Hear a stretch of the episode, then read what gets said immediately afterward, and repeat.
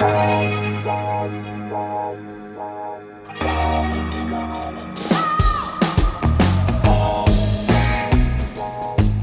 à lire, un podcast de Bernard Poirette.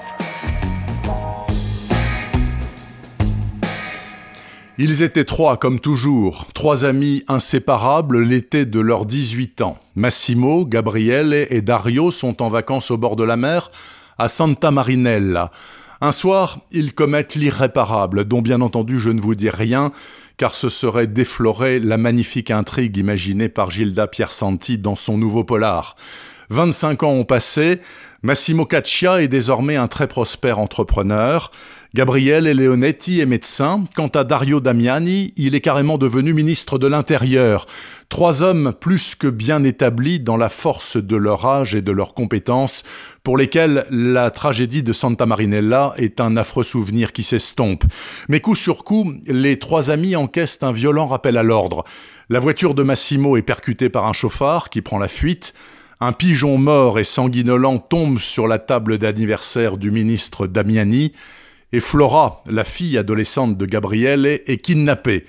Les trois hommes reçoivent le même message téléphonique.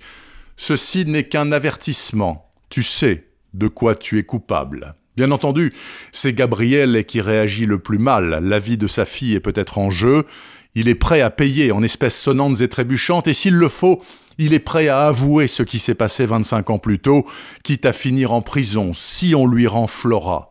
Massimo, et bien plus encore Dario, ne l'entendent pas vraiment comme ça. Ils vont donc développer des stratégies contraires pour sauver leur peau et maintenir la vérité enfouie. Vous imaginez bien que dans ce contexte, la belle amitié des trois garçons aura du mal à perdurer, ça va même carrément tourner au règlement de compte avec au final rien que des perdants, ou presque.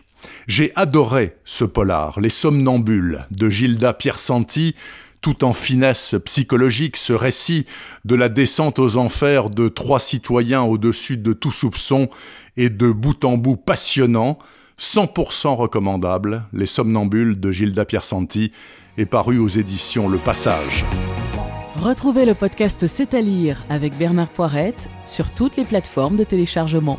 Et rendez-vous sur le site bernardpoirette.fr pour vous abonner à la newsletter et être informé dès qu'un nouvel épisode est publié. Suivez toute l'actualité du podcast C'est à lire sur les pages Facebook et Twitter de Bernard Poirette.